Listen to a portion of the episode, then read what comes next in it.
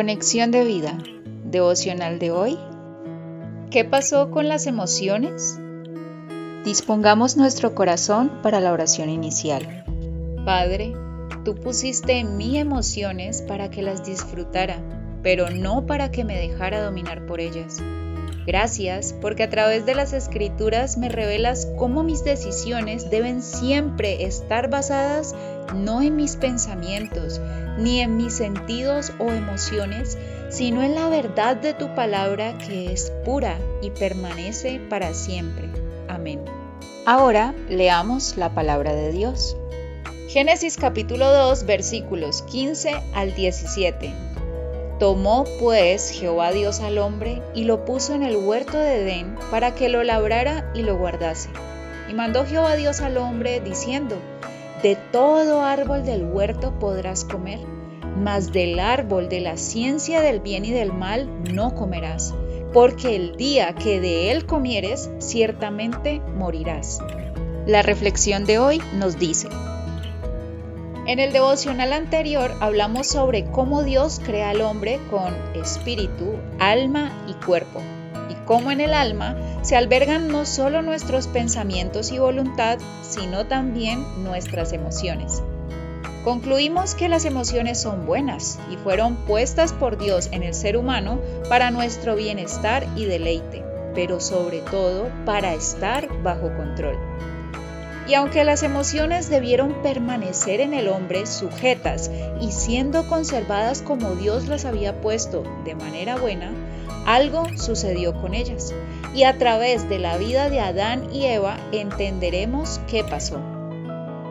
Recordemos que Satanás está interesado en que el hombre desobedezca a Dios, pero para que eso suceda debe utilizar su estrategia, la mentira. Lo puedes ver en Génesis 3, versículo 1, atacando el carácter de Dios. ¿Con que Dios os ha dicho, no comáis de todo árbol del huerto?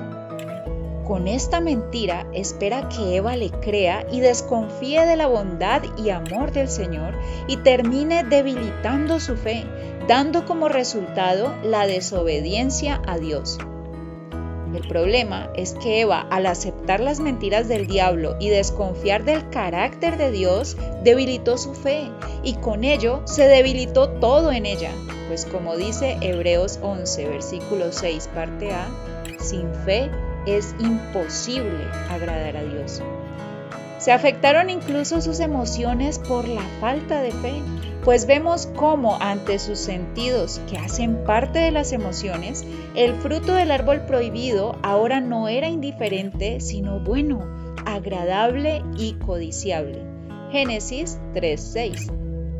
Y es que al debilitarse la fe, terminó dando como resultado la desobediencia, tomando el fruto, comiendo de él y además influenciando a su esposo para que comiera al igual que ella.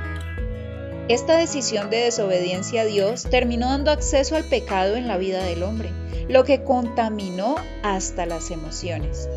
Por eso, hoy en día, podemos ver cómo la suma de nuestra fe debilitada más el apoyo de las emociones contaminadas dan como resultado malas decisiones.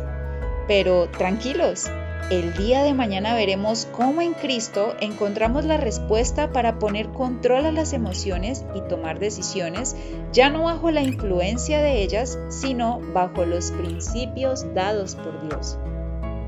Visítanos en www.conexiondevida.org. Descarga nuestras aplicaciones móviles y síguenos en nuestras redes sociales.